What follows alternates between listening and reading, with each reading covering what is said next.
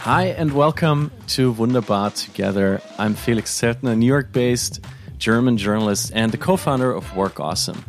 Thank you so much for tuning in, for joining us on this journey to the coolest Germans in the US and how they combine cultures to create something wonderful.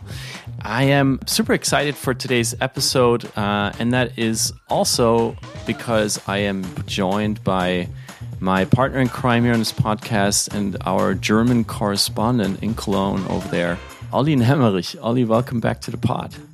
Hey, Felix. Good to hear your voice again. Super excited about this podcast today. Um, having another cool German uh, based in the US and another pro basketball player again. The second one on this show.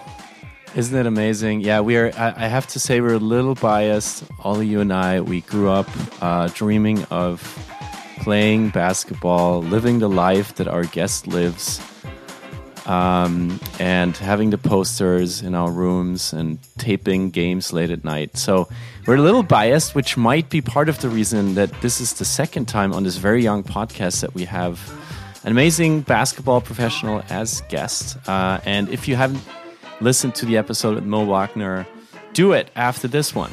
Because today we welcome a Wunderkind, an icon of basketball in Germany, and an amazing leader as part of the WNBA team Los Angeles Sparks, Marie Gülich. Marie, welcome to the podcast. Hello, hello. Thank you for having me. Well, thanks for joining us. Um, we have to address your current physical situation. Um, you're in a very interesting space. But before we do that, like right for the start, I have to ask about your name first. So, how do you prefer for your name to actually be pronounced on this podcast?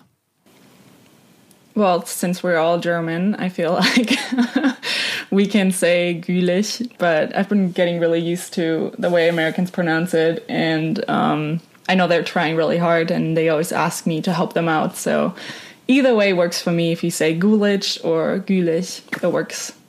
Yeah, on social media, I saw you as Gulich, um, but here on this podcast, we yes. are able to speak the U's, the S, the U's. So we go by um, all the umlauts. The umlauts. We go by the umlauts, and we say Marie Gülich, and we're so excited to have you. And um, Olli, I mean, we're looking at each other on Zoom here because that's that's what podcasting is. And Olli, what do you think? What do you think where Marie is at? It's it's a really interesting. Uh, yeah, place. I hope she can share some insights with us. Marie, please, where are you right now?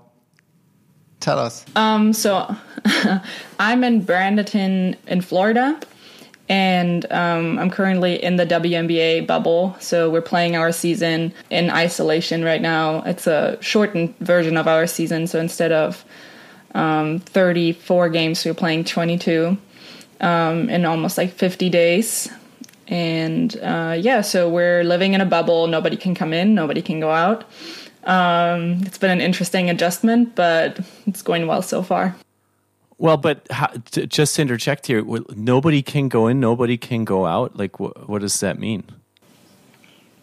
Well, it is a little bit more complex than um, the going in and going out part. Obviously, the people who work in the IMG Academy where we're at right now, um, they closed off a part of the campus for us, and um, obviously, there's still the kids who go to school here, and we have the hotel and there's like a villa area where we can have apartments and we live here. And the people who work at the hotel and like clean up the apartments, they can obviously go home. Um, but everyone has to go through very strict protocols of testing and um, taking temperatures every morning, um, just so we make sure that um, people stay healthy within the bubble. And and you literally you literally couldn't go out right now and cross the street go to 7-eleven and buy a coke. You, you couldn't do that. No. So if we leave the bubble we have to we i think there's a fine and we would have to quarantine for at least 14 days. So you don't want to do that. Wow.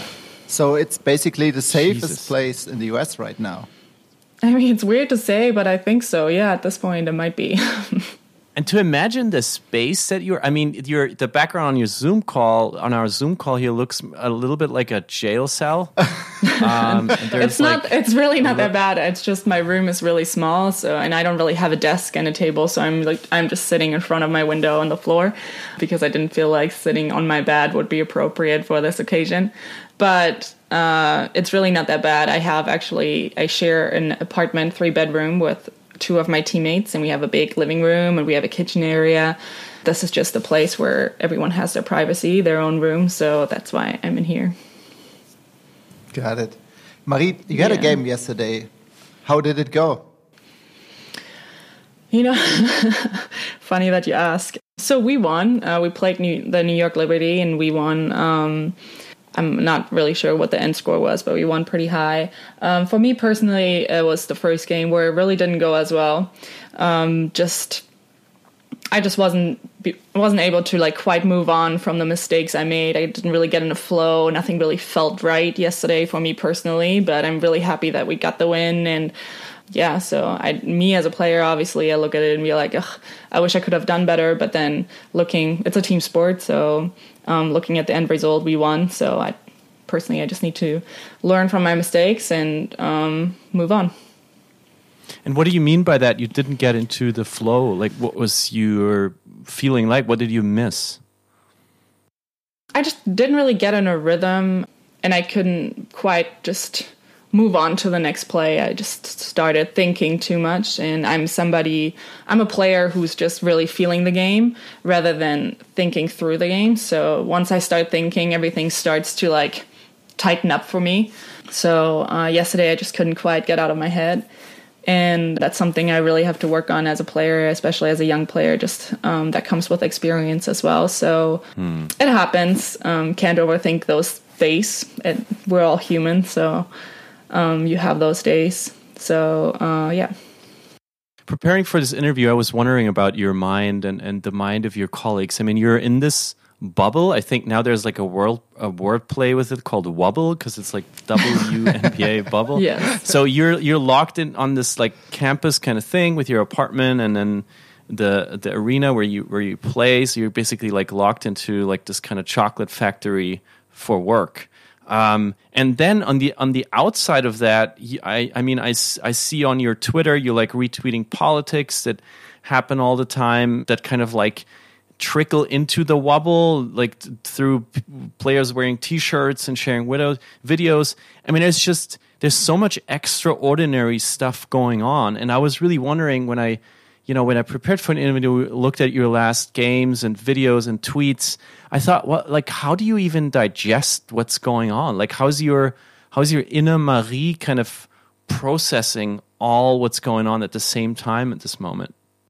I think initially going into the bubble or either like just preparing to like thinking about a season, I think there was a lot of uncertainty going into um, this season because nobody really knew is this season going to happen? How's it going to look like? Is it going to be safe? nobody really knew what was going on. And um, then with all the social justice issues and the Black Lives Matter movements, um, there was just a lot of, I guess, questions that were rising. And what I've learned was that um, hearing stories, listening to people and their experiences really helped me to like approach the season in a different way. Um, this is bigger than basketball, especially for me coming in as a uh, white European. I think um, going into this, I really f- try to focus on like learning and giving myself the room to like educate myself and also sharing my experience and sharing the education on social media and making sure that I just share what I learn and um, help people to just be more aware. Um, hmm it was definitely not always comfortable, especially in the beginning, just learning and listening and um, having a league with like at least 70% of the players being black, just mm. feeling their pain and listening to them um, was really, it just hurt. It hurt to hear how cruel and complex the reality of a black person is in America or especially in the world. So processing it wasn't always easy, but I I'm really fortunate to and lucky to have teammates and friends in my life who are willing to have honest and real conversations and who also don't judge for, I guess, like not knowing. So, like, I had a lot of questions and I just wanted to learn. And it's uncomfortable because you feel like, okay, I feel bad for not knowing this, but can you help me out? And that initial part was very uncomfortable at first, but this season really helped me to be more open about the things I don't know and then own them and change something about it. Wow, that's really powerful. Yeah. I mean, I have to say, as somebody who lives in New York and you know, as a journalist trying to kind of like find words to talk about this, I was even struggling to come up with a question in the beginning. So, can you share a question that you actually asked one of your teammates? I ask a lot about microaggressions, just things that not necessarily seem racist but are racist. I think the movement Black Lives Matter is obviously about the po- police brutality and like the murder and the um, just the racism within the within America and the system. But there's so much more underlying racism that doesn't really stick out as aggressive. Like people don't really see asking or telling a black person, "Hey, you you sound really educated." Like that's racist to say so and nobody really saw it that way so i ask a lot of questions about those kind of things because i think those are conversations you have to have in order to make people more aware and like just to change mindsets like be a little bit more aware of who you're talking to and what you're saying like this is not right to say thank you marie for sharing your thoughts here i have the feeling that the game became more emotional for you recently do you feel all these topics within your game I feel it in the locker room. I feel it from my teammates who um, who don't just play the game to play the game. They play the game to make a change, to okay. have a to use their voice, and um, I can really feel that passion within that, and um, it's it's powerful. It's really powerful. Wow. Let's talk about your current daily routine. What did you do today so far, and what are you up to after this podcast?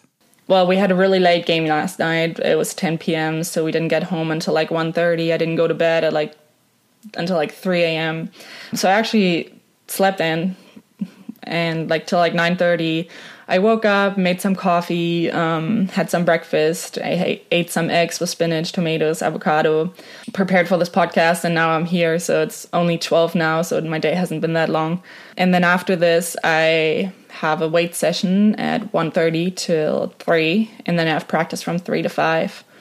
We have everyday COVID testing, so we got to go testing every day. So today testing is at 5:30. So I will have to do that after practice. And then I'm basically free. I can do whatever I want after that. Okay. I've heard that the NBA players are allowed to bring their personal chefs and even some family members to the bubble. I want to know what privileges do you actually have? There are different rules for us, um, just from a financial standpoint. We do not have our own chef, but we have training tables that is provided by the WNBA. So there's a buffet uh, where we can grab food, and it's really good food. So I can't really complain. But we also have villas with kitchens, so we can actually order groceries and have them delivered to um, our place, and then we can cook our own meals and um, I really like that more. I think um, my roommates or my teammates and I we really enjoyed like the bonding time through like cooking together and having dinner. So that has been really really nice. So every player who has been longer in the league than five years um, was able to bring one partner to the bubble. And then players with children could bring um, their kids and also a, a caretaker. So huh. some people were able to bring bring obviously like their partners and um, others were not. But I'm actually even if I would have had the chance to bring someone, I don't think I would have done that. Um, there's just not a lot of time and not a lot of room, and I really think having my own space right now is um, more healthy for me.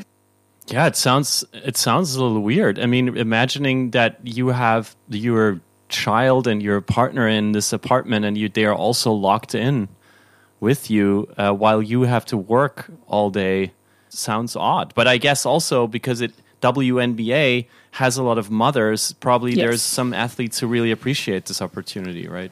Yeah, I mean, it's a little different for us than for the NBA. Um, as a mother, you like the children's are usually pretty young still. We're young women.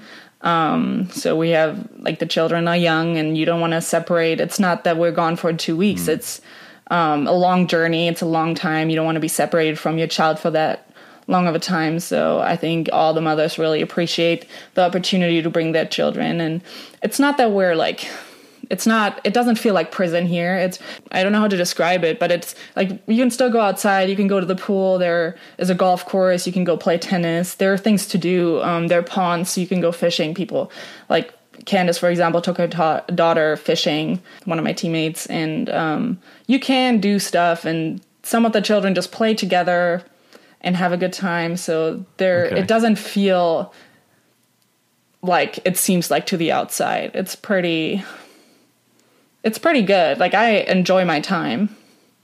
It reminds me a little bit of Truman Show, the movie, where you have this life on the surface that looks perfectly normal, but you're actually being observed all the time and you really can't escape. I mean, there are days where I feel like I wonder what it's like to live outside of this place. I've been here for almost five weeks now, and it feels way longer. And um, my my best friend Sid, she's also my teammate, and we joke sometimes. I'm like, I wonder what it's like to go to a grocery store, and we just make jokes like we don't know how to act in so like in social situations anymore and stuff like that. But it's really not that bad. yeah. And just to understand, when is your current checkout day? Like, what what's the current deadline? So our season ends, I think, beginning of September, and then playoffs start, and we play a re- regular playoff schedule. So the last final game of playoffs would be the 10th of October. But in September, you will be able to leave the place you're at. No. Uh, we will stay here. Like it just depends. If we make playoffs, we're gonna stay. If we don't make playoffs, then you leave. Oh wow! So this is really going to go on until October. If you hopefully make your way through the season and, and end up in the playoffs, you might live there for Another two months. well Yep. another two months.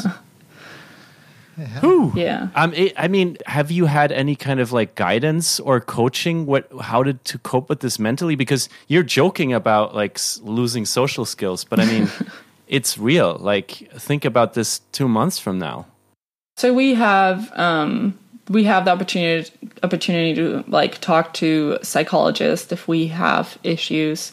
It's funny because in a weird way I enjoy playing in one place because you have more time to recover, you have more time taking care of your body. Um, there's less time spent in traffic, less time traveling. There are a lot of pros coming with that as well. Obviously, it's not ideal that you can't see your family, that you can't see your friends, that you can't really do whatever you want to do. Like, you just have to adjust a little bit. But overall, um, I think everyone just has to remember this is not forever. This is probably like it's for Right. another two months, but maybe, hopefully. But we also play this season for a bigger reason. Super interesting. I also think because we're women's basketball players, most of us play overseas for um, the remaining time of the year. So the s- WNBA is a summer league, and then the rest of the year we play overseas. So we travel a lot. We are often in different places. We're often in countries where we don't speak the language, where we do feel a little bit isolated, and it's it's a little ironic because sometimes we're like like we we joke as players we're like we're used to this. Like players who go to Russia and play players who go to China and play they're like well this is just like playing overseas. So um I guess it's something a lot of people uh, don't know about the WNBA that your situation as pro athletes is as such that you, to make a living or to save up enough in the years that you have as an athlete, you kind of have to play a double season and go abroad and play in these other countries like Italy, like Poland, and y- put your body and your mind through this experience every year, which I find crazy. And I'd love to explore this when we talk about Europe because I want to take you on a journey out of the bubble, zoom out of US, fly over the pond, and go back to where you're from. always a favorite on this podcast is to like understand the journey of our guests a little bit better, you know, how you got to where you are. And in your case, it all started at Linz am, am Rhein, Yep. a beautiful little town on the bed of the River Rhine. Um, I actually know the place because my in laws come from Unkel, which is, I guess, five minutes by Yeah, car that's really from where you grew up. Beautiful, beautiful place in Germany. And I guess it is also a place where you stuck out as a kid because I also learned that you at age 13 were already uh, towering above six feet. So I've I, I read in interviews that you have had a lot of bad experiences with your height when you were a teenager. But I would love to know when you grew up there, what was the first positive experience you have had just being the tallest girl all around? I think my first positive experience came through basketball. Um, it was my first practice. Um, my mom took me to practice after one day I got bullied in school on the way home on the bus. Like there were boys in the back and they were just mean, saying things, throwing stuff at me, and it was just really uncomfortable. I walked home and I was really sad and I was crying and I went home and I was like, "Mom, I don't want to be tall anymore. I like I hate this." and um, my mom's tall too, and she she knew um, what I was talking about because she had the same struggles growing like growing up. And um, she's like, she played basketball. My dad played basketball, but they never really forced us to play. They were like, whatever you guys want to do.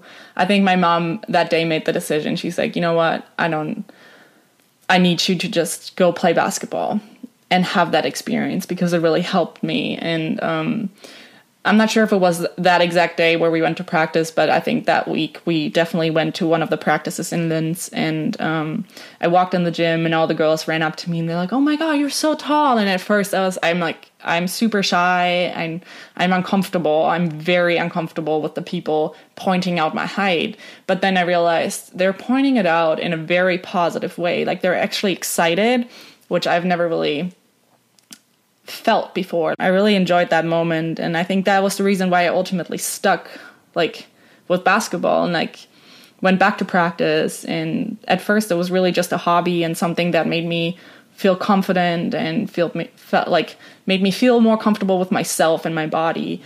Um and I never really looking back thinking about like the way I went to practice, I just went there because I had a good time. I never went there because I was planning on doing this as a job or as a professional. Marie, how is Germany for female basketball players? I don't want to sound arrogant, but how far can you actually go within that sport in Germany? I think basketball in general in Germany is not really big.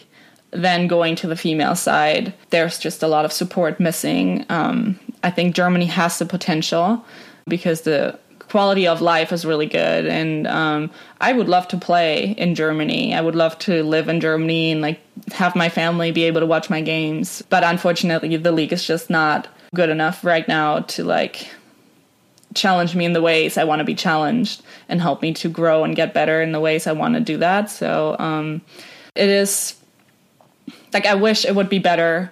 It is not where it is at right now but i'm i'm, I'm hoping with like me being in the WNBA, um, now there's a really, really good um, other young player, Satou Sabally, also in this league now, her first year, and um, she has been huge for German, Germany basketball in general for the women's side. And I hope that us being so present and showing young girls that they can achieve that with basketball and they can be a professional athlete, I hope that maybe we can inspire and motivate Satou was also the first person uh, that was on the Sportschau on TV, Yeah. the first female basketball player that was broadcasted and was interviewed on the Sportschau. So, um, Which is the most famous German sports program, you can say. yeah, And she was the first female basketball player ever who was featured on that program. That's crazy. as Yeah. far as I know. Wow. However, Okay. you then kind of shot through the ranks of basketball and left Germany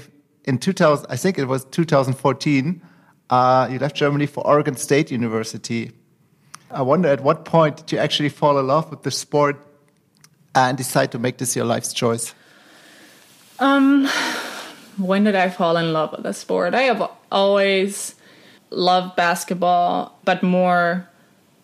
I've always loved the people more. The people came that came with the best, like came with basketball. My teammates, but falling in love with the sport really was during college, um, where I really learned the game, where I saw my teammates work and have the passion and just the heart that came with the sport. I've never really experienced anything like that. They took everything so personal. Every loss was so personal. And um, I've never really experienced anything like that, to be honest. And um, I also think that's something that American culture really taught me. Just like the love for sport in general. Like I've always played basketball. I always loved basketball, but I've loved the just the community with it, the social part. I've never really like I really saw the sport in like such a different way, but um, college really taught me that. My head coach really taught me the game really well, just understanding it, and I really learned loving it in my first years of college. And just to interject here uh, quickly, the, the, you said there's this difference between sports, how people look at sports in Germany and how they do in the US. Would you mind ex explaining that? So you said there's so Germans don't take it as personal when they play a sport compared to Americans, or where would you pinpoint that difference that you experienced? I think Germans are very competitive, and um, I think I just think that female basketball in Germany was has never been pushed like that. That people respected it in a way where I felt like in America it was mm. um, more respected. People followed. Like I mean, we had in my first year, on average, we had three thousand to five thousand uh, people come to our games, and then in my sophomore year, we almost sold out the gym one game and almost had like ten thousand people, and um, just having that experience, seeing people value what you put on the floor as a female athlete. They come to watch you. Little girls come to watch you. I've never had that experience in Germany, um, maybe only to like little parts. So I think that's really the difference where I feel like Americans really appreciate the sport. You just said that you fell in love with basketball at college. But I also know that you had huge challenges during your college time because your American teammates were really strong. Actually, in one interview, you said you were basically blocked for a whole year. Um, my first year in college was a love hate relationship with basketball. Um, more hate than love, for sure. Um, but I think that really taught me loving the game even more. It it or maybe not taught me, but showed me how much I love the game because I hated it. That I was not doing the way like not doing as good as I thought I would like I thought I can. And um, it showed me how much I cared. And that's when I really just learned that I loved it. Um, I've never been really been challenged in that way. So um, I think this like experience with all the challenges. Um, I remember um, the first practice is Ruth Hamblin, my former teammate, she's a center. She's six eight, strong, um, really really good shot blocker, and I couldn't get a ball through the rim for the first three months. Honestly, during practice, I never had that experience. I've never really played against someone that physical, that tall. I was in Germany. I was a good player in Germany, and um, I came to America and I was no one. And then I got my shot blocked every day, and I was like I questioned myself. I questioned, can I do this? Can I like can I succeed in this environment? And so I had really hard days. I had days where I went home after practice and I was just in my room crying and I was like, I don't know. I don't know if I can do this. and um but that's when I'm going back to the people with basketball and my teammates that really helped me through all those tough times and talking to them about my experience, them sharing their experiences and um, going through those lows with the people really made us grow together. Um, Sydney Wiese, who's now my teammate with the LA Sparks, I played with her for three years in college, and she's my she's my best friend. And we went like she knows what I went through in college. I know what she went through, but she really helped me to grow and to like just accept the challenges and move on. And um, yeah, so my first year wasn't fun. But Marie, for our listeners, how did you tackle this challenge? How did you get through it at the end? Is, was it extra work, extra hours after the training, personal training? during my first year, I tried tried to put in the extra work, but I was exhausted. I think there were a lot of factors that challenged me: um, language barrier, different country, culture change, um, just everything coming together. That wasn't that just put me completely out of my comfort zone, and I spent the entire year sleeping a lot. I slept a lot. Um, and I think what helped me the most was going home that summer, going back to Germany that summer, and um, taking a step back.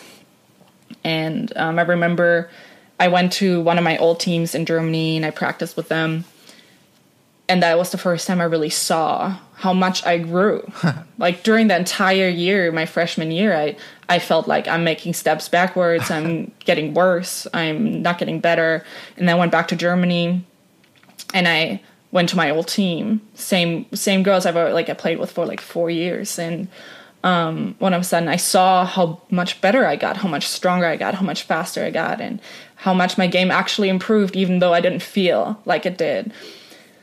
And um, I think that changed everything for me, um, ultimately. And today, what is your biggest competitive advantage in the WNBA? What would you say? I, I think my versatility. I'm, I'm really, I'm six five. I'm a center. I'm a post player um, but I can stretch the floor. I can pass the ball. I can dribble the ball. I'm, um, I can move pretty good. So um, I think that's really my competitive advantage. How do you deal with the pressure? Because it's a bigger pressure than it was um, in college. The constant travels, the media, the split seconds on the court, the little time to recover this is i'm still going through a process to really figure out what helps me the most and um, what my routines are what my rhythm is um, there's a lot of i guess like finding myself through the process i think what i've learned is breathing exercise meditating actually taking a step back and taking time for myself to process things and to not just move on quickly um, not through not to rush through life i think one thing that really has changed a lot for me this year was that quarantine really helped me to realize that I should take a step back sometimes and take time for myself. And um, because during quarantine, we couldn't really do anything. So I learned not to rush through life and take time for myself and to actually take time to get to know myself a little bit better and to walk through the hardships of life and accept them without judgment and um, just process things differently. And I haven't done that in the last two years of my professional car- career, and I felt that was really hard on me. So I'm still in a process of really finding myself in all of this, um, but I'm on a really good way, I would say. You also have a mental coach. That's what I what I read recently. Yes, um, I've been working with a mental coach since March now, and um, I think he's been really helping me to just find myself, find my values. Um, yeah, as I said, I'm still on a like I think I'm on a good way, but there is still lots to do and lots to work on. Um, but he has but been helping me so much lot. reflection Marie, uh, what would you describe as your values currently?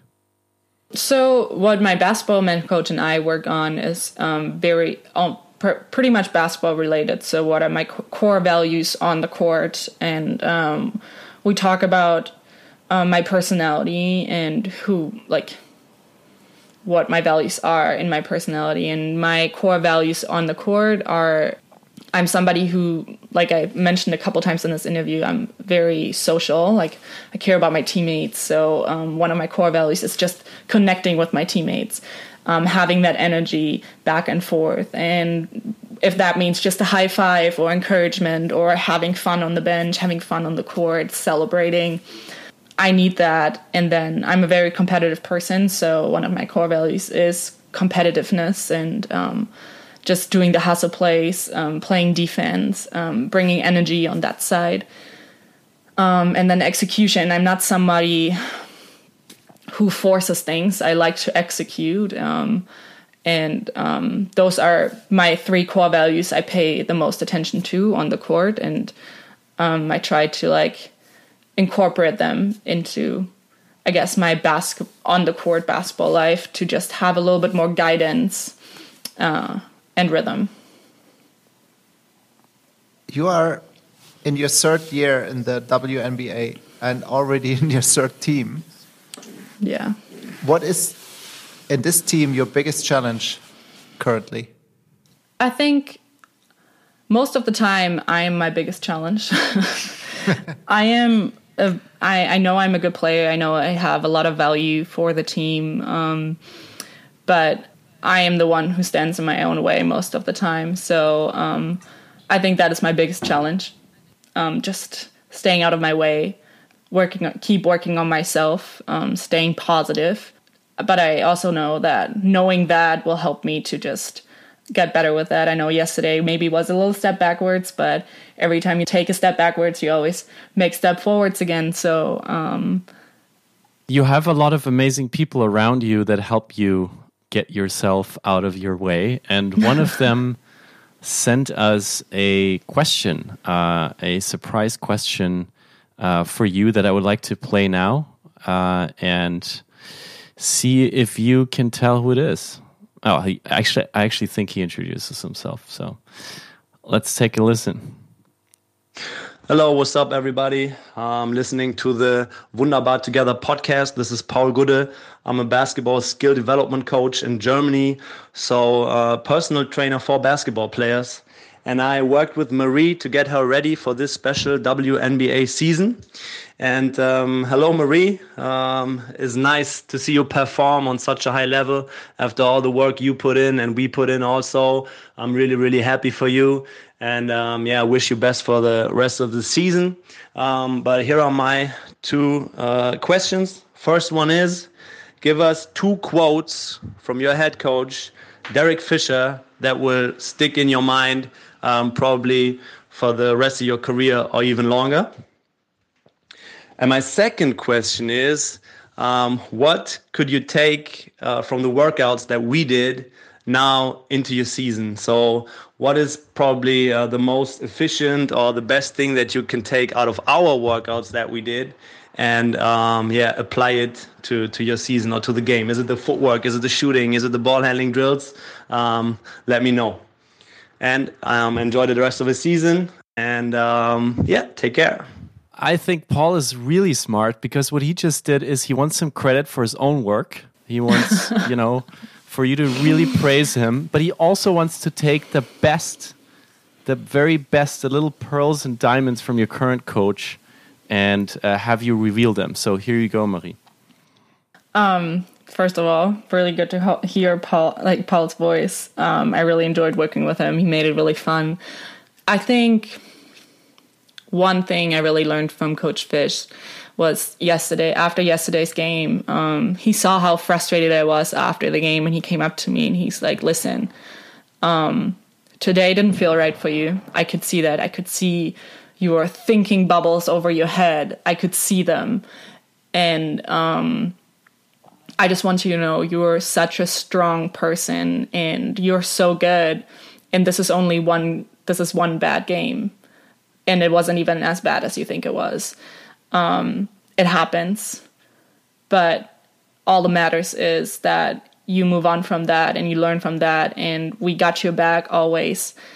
And um, I think just having that conversation with him, maybe there wasn't really a a deep message or something crazy, um, but having a conversation with him about that and having him reach out um, in a moment where I felt like damn, I really didn't play the way I really wanted to, and it just didn't feel right. Um, and just hearing him and saying, hey, this happens, but um, it's not the end of the world. We won the game. You are strong. You get over this.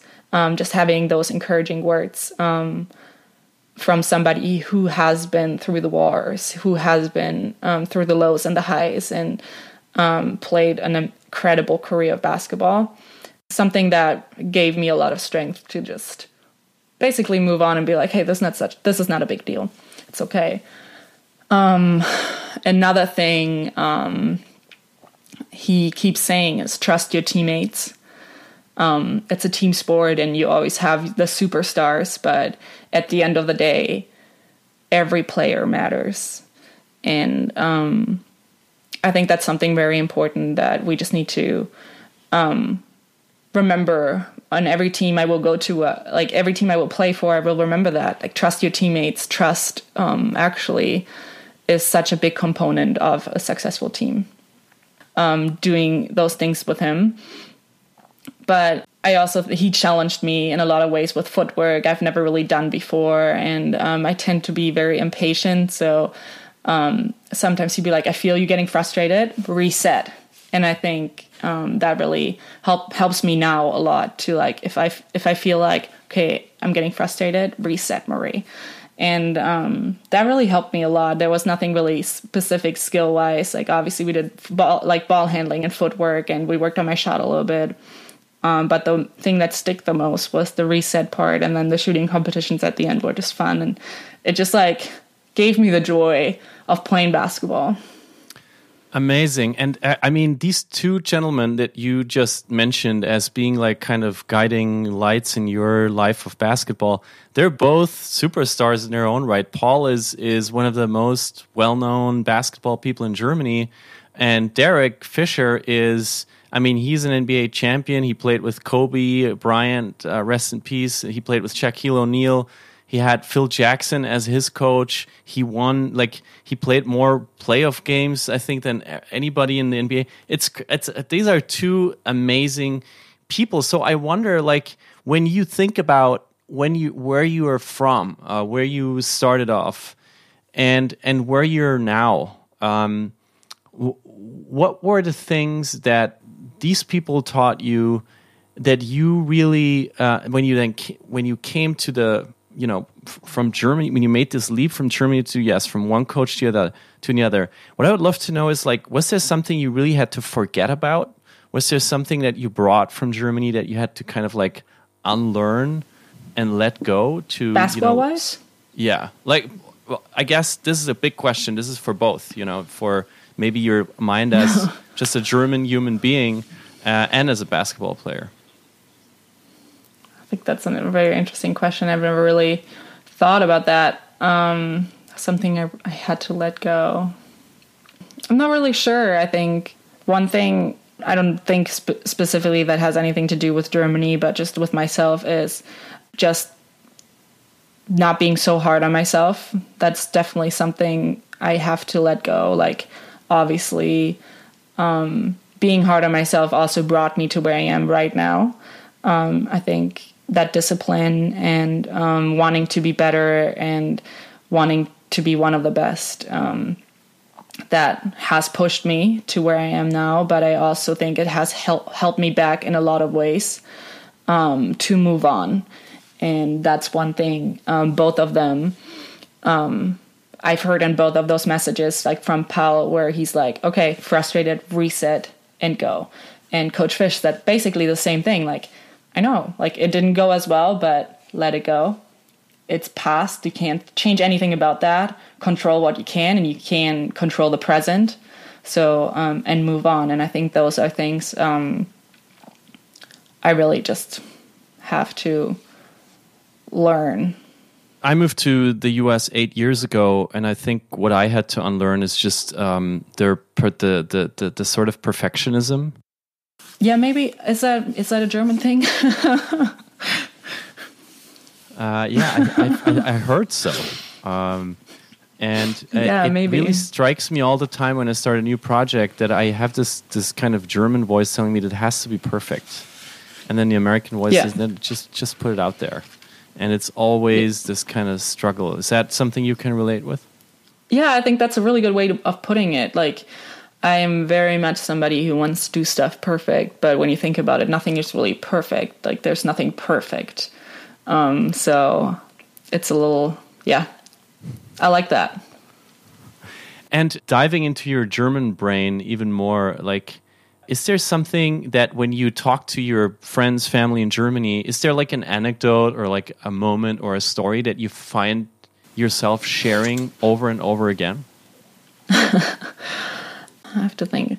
I mean, this is like this is not really so deep. Um, it has more to do with my first year in America, and like you know, Germans are very just they keep to themselves most of the time. When you don't know someone you're just very private. And um, coming to america for the first time just having people ask me hey how are you doing? What's up? How are you? And i'm like i don't know you. Why are you asking me? Am i is this the real question right now? Am i answering this? Like how why are you this real? asking this? I know. It's just a it was just something which threw me off. Like you're in the line at the grocery store and the cashier's like, How's your day been? And I'm like, Uh it's been horrible. so I think that's just something um sometimes when people ask me like what what has been like the weirdest or funniest experience, I'm always like, you know, like I was very overwhelmed by people people constantly asking me how I'm doing very uncomfortable, like overwhelmed. And then after that one year in America, I would go back to Germany and I'm like in the line in, in Germany in, in the grocery store and I asked the cashier how she was doing and she looked at me all weird, like, what? Who do I know you? And I was like, get okay, off of like, me yeah, yes. don't touch me so um, that's definitely something. Um, yeah, I I tell like I tell that story a lot because I think it's just funny. I also want to ask you, um, you know, a personal uh, a personal thing, um, and it's one of my favorite questions, especially for our kind of like sort of perfectionist uh, German brains, and and because you're an athlete, all about self discipline, ambition, very controlled, kind of strict way of of life, especially now. When was the last time you completely lost control over your immediate surroundings? Yeah, I'm not really sure. I think 2020 has been a really good representation of not being able to control anything. um, things have changed so quick um, with like the pandemic, and then one of a sudden, I remember in Poland, um, we got a text in the morning. We're like, "Season's over," and I'm like, "Whoa, okay, why is this happening?" And um, everyone goes home, and one of a sudden, you have to quarantine and stay in your home, and um, it's really everything out of your control. You can't change anything about it. Um, you have to start being creative about things, creative about training, creative about staying in shape. Um, I think th- those times have also been um, very challenging for me as an athlete. Um, just thinking about how do I stay in shape? What am I preparing for? Is there going to be a season? When is the season going to start? What is the time frame? How can I train? How can I do my job?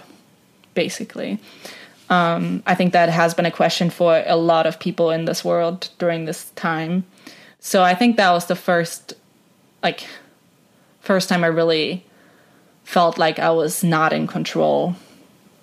And um, I just had to go with it.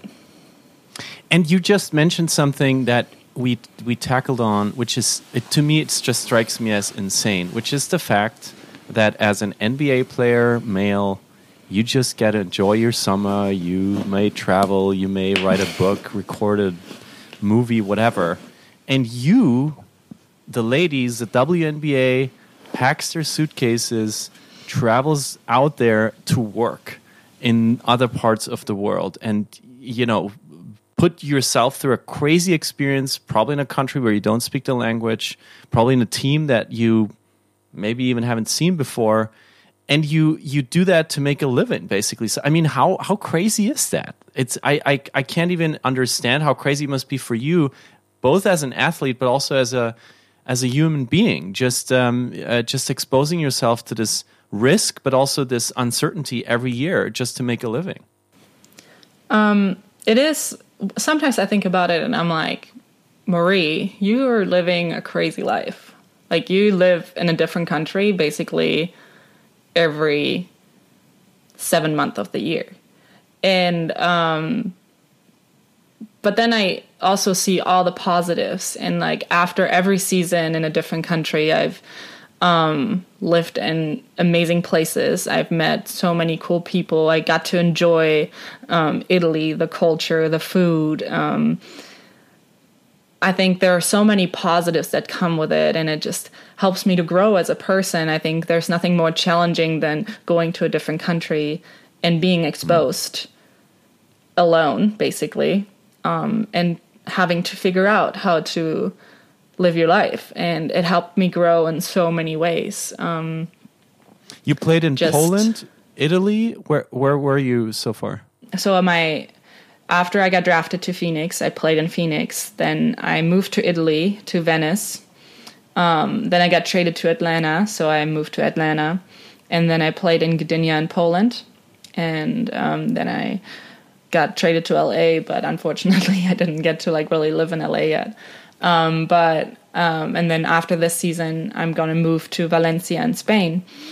Um, so it has been a lot of a lot of traveling, a lot of people I've met, um, a lot of adjustments. Um, I've learned to adjust faster. Um, I've gotten to know myself a lot better, and um, every every time I go through lows and I go through highs, but I've really started to appreciate those times and um, enjoy the lows too a little bit. Like even though they don't feel quite as well um, after a low, there's always a high. And um, Rainer, my mentor coach, said something really cool the other day. He's like, you know, um, your moods and the challenges, they're like weather. Sometimes it's raining and then it can be sunny again and then it can be thunderstorms, but it's not, it's temporary. Like nothing stays the same. And um, I really enjoyed that quote because um, every time I feel like I'm kind of low or i'm kind of sad or I'm homesick or I miss my friends or something, I'm just like, you know,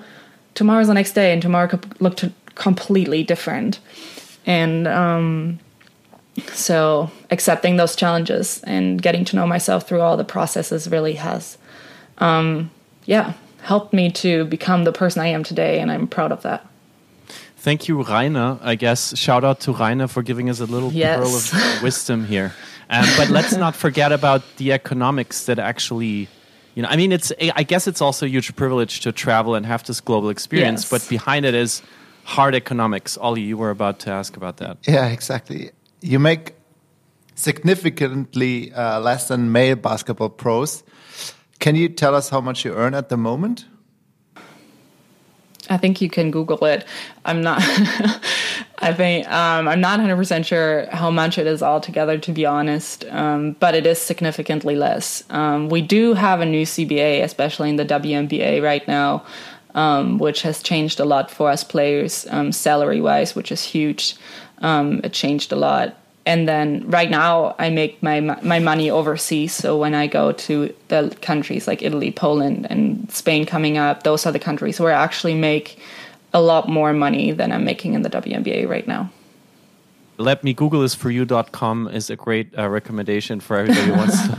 Know, but but what I what I found was um, $115,000 is kind of the max salary per season. But as a rookie, but as a rookie, you're you're like not even half. I mean, it's it's it's much less. So you Yeah, so- supposedly WNBA wise, you're somewhere in the middle there, or Yeah, so that has changed now with the new CBA. Um, the new max the CBA? salary. Sorry, um it's just a different i don't know the real translation to be honest um, but it basically um, changed so the union of the WNBA, the WNBPA, um, um, fought for players' rights, and we fought for a higher share of the revenue. So before we got only, I think, twenty percent, and we're trying to get up to fifty. So, so it's like an even share. And um, the new CBA, um, we actually fought for, for example, um, a higher max salary. So now it is, I I believe, at two hundred fifty thousand. So it is an increase a lot, and um, players can also get um, a lot more money through um, sponsorships and um, from the team. So everything was negotiated differently, and players could actually get a lot more money the rookie contracts have changed for incoming rookies. They get a lot more money now. I think the increase was like seven or ten percent or something. So there has been a lot of change salary wise. Obviously, it's not where we want it to be, but it's a really, really good start. And the WNBPA made a really, really like good job. They did a really good job in like fighting for our rights as players. Um, there have been what has been huge um, support for mothers we have our, for example, we have our own rooms now when we travel. Before we had to share hotel rooms. Um, now we fly economy plus. We don't have to like cramp into like the um, small seats anymore. We're tall women. We're athletes. We have to play games. Um, we should be able to take care of our bodies even while we travel.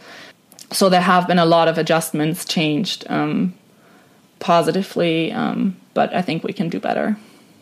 Before we close, we have a rapid fire round here for you. Uh, and we're Oh, always yeah. looking forward to this section. It's quick questions and quick rapid fire answers. Are you ready? Yes, okay. Offense or defense? defense. Rap or electro? Uh, Electro. Kanye West or Travis Scott? Travis Scott. Los Angeles or New York? This is a really tough one. Um, Los Angeles, Los Angeles or Venice? Venice, Spätzle or burger? Spätzle, Gin tonic or beer? beer, Mental coaching or physical coaching? mental coaching, Reading or Netflix? Netflix, ESPN or Players Tribune? Players Tribune, Spotify or Instagram? Spotify, Voice message or text? voice message, Real life shopping or e commerce? Real life shopping. Renting or buying? Oh my god. Um, this is hard. Anything small, I would rent, but if I would, I would rather buy a house than rent a house. If that makes sense. But renting, yeah. Got it. Angela Merkel or Markus Söder? Mm, uh, Angela Merkel. Donald Trump and Mike Pence or Joe Biden and Kamala Harris? Joe Biden and Kamala Harris. Thank you, Marie. Take a sip of water because I I have some. I have some more like kind of crazy last questions um, before we before we end. Okay. Uh, we have about four minutes on on our clock here. So Yes. let's play those four minutes down. Um, given the choice of anyone in the world, whom would you want as a dinner guest? Since I have been on a very self finding, I guess, like root of my life where I'm just like the question of who I am and my values um, has come up a lot. I think I would, we had a um, Zoom call actually with the team with Deepak Chopra, um, who's like an Indian American author, and um, he talks about a lot about meditation and life. And um, he was very inspirational. So I think I would love to sit down with him and have a conversation with him about um, just I like yeah humans and how to find yourself. Uh, I think one thing that really stuck with me was um, he said, live with a loving and compassionate heart. Um, every time you find yourself worrying or have anxiety or feel stressed and anxious, um, ask yourself, what are you thinking about? And most likely the question is about yourself. So, um, gearing your energy towards love and compassionate compassion um, and external things i think um, like your teammates family friends that helps you release all the anxiety Uh, that's that's something powerful for an athlete, uh, I suppose. Um, Yeah. If you if you could wake up tomorrow having gained any one quality or ability, having gained any one quality or ability, what would that be? teleporting definitely teleporting um, just being away from my family um, also just being in this bubble right now like thinking about being able to teleport home real quick um, also i have a dog I, I couldn't bring my dog to the bubble um, otis is his What? name he's a little golden doodle and um, honestly he's my best friend he's my partner in crime he's been around um, so I miss him a lot. So if I could teleport to just have a few um, cuddles with him and play with him, um, that would change everything. You're Marie. You're 26 now. Yeah. Like I'm 38, so 26, kind of like geez, 26. I remember when I had my 26th birthday, I went into a bar and the barkeeper told me 26 is an amazing year. So I just want to put that out there. but if you, you. could paint an image of Marie at 30, how would that image look like? Um, You know, I'm not some. I'm really not someone who looks um, too far into the future. I find it really difficult to see where I'm at. It's, I think, especially um, 2020 has shown how uncontrollable some life can be sometimes. Um, I just think with, I just hope for myself that with 30, um, that I'm still playing basketball that Otis is still around. and um, yeah, I think that I'm just that I just enjoyed my career and that I enjoyed the people I'm with. Um, I don't necessarily have any crazy visions. Um, I just take day day by day life as it comes. Um, I think that's right now that always has been like something that I'm looking forward to. So um, I hope that by 30 I have won a couple championships and um, um, played like successful games with the German national team and had success in my career. But um, I don't necessarily have a clear vision. I mean, I can only speak for myself, but I think this includes Olli. We are pretty sure that what you just mentioned is is going to happen. Yeah. and um, it's just amazing to you know uh, spend a little bit of time with you, and thank you for sharing so so much. We always end the Wunderbar Together podcast with a song, and it's not just a song; it is a song that our guests get to choose. So. Here is It's the a last lot of question. pressure now. I know, I know. Um, yeah, get your Spotify playlist ready because this question is: What song makes you, Marie Gülich, feel wunderbar? oh, I think I will go with the song Halo by Beyonce. I think it's I've been to a couple concerts. I loved when she sung it. Um, I have a lot of good memories just singing it with my friends on on car rides and in the gym and in locker rooms and uh, so I really enjoy that song.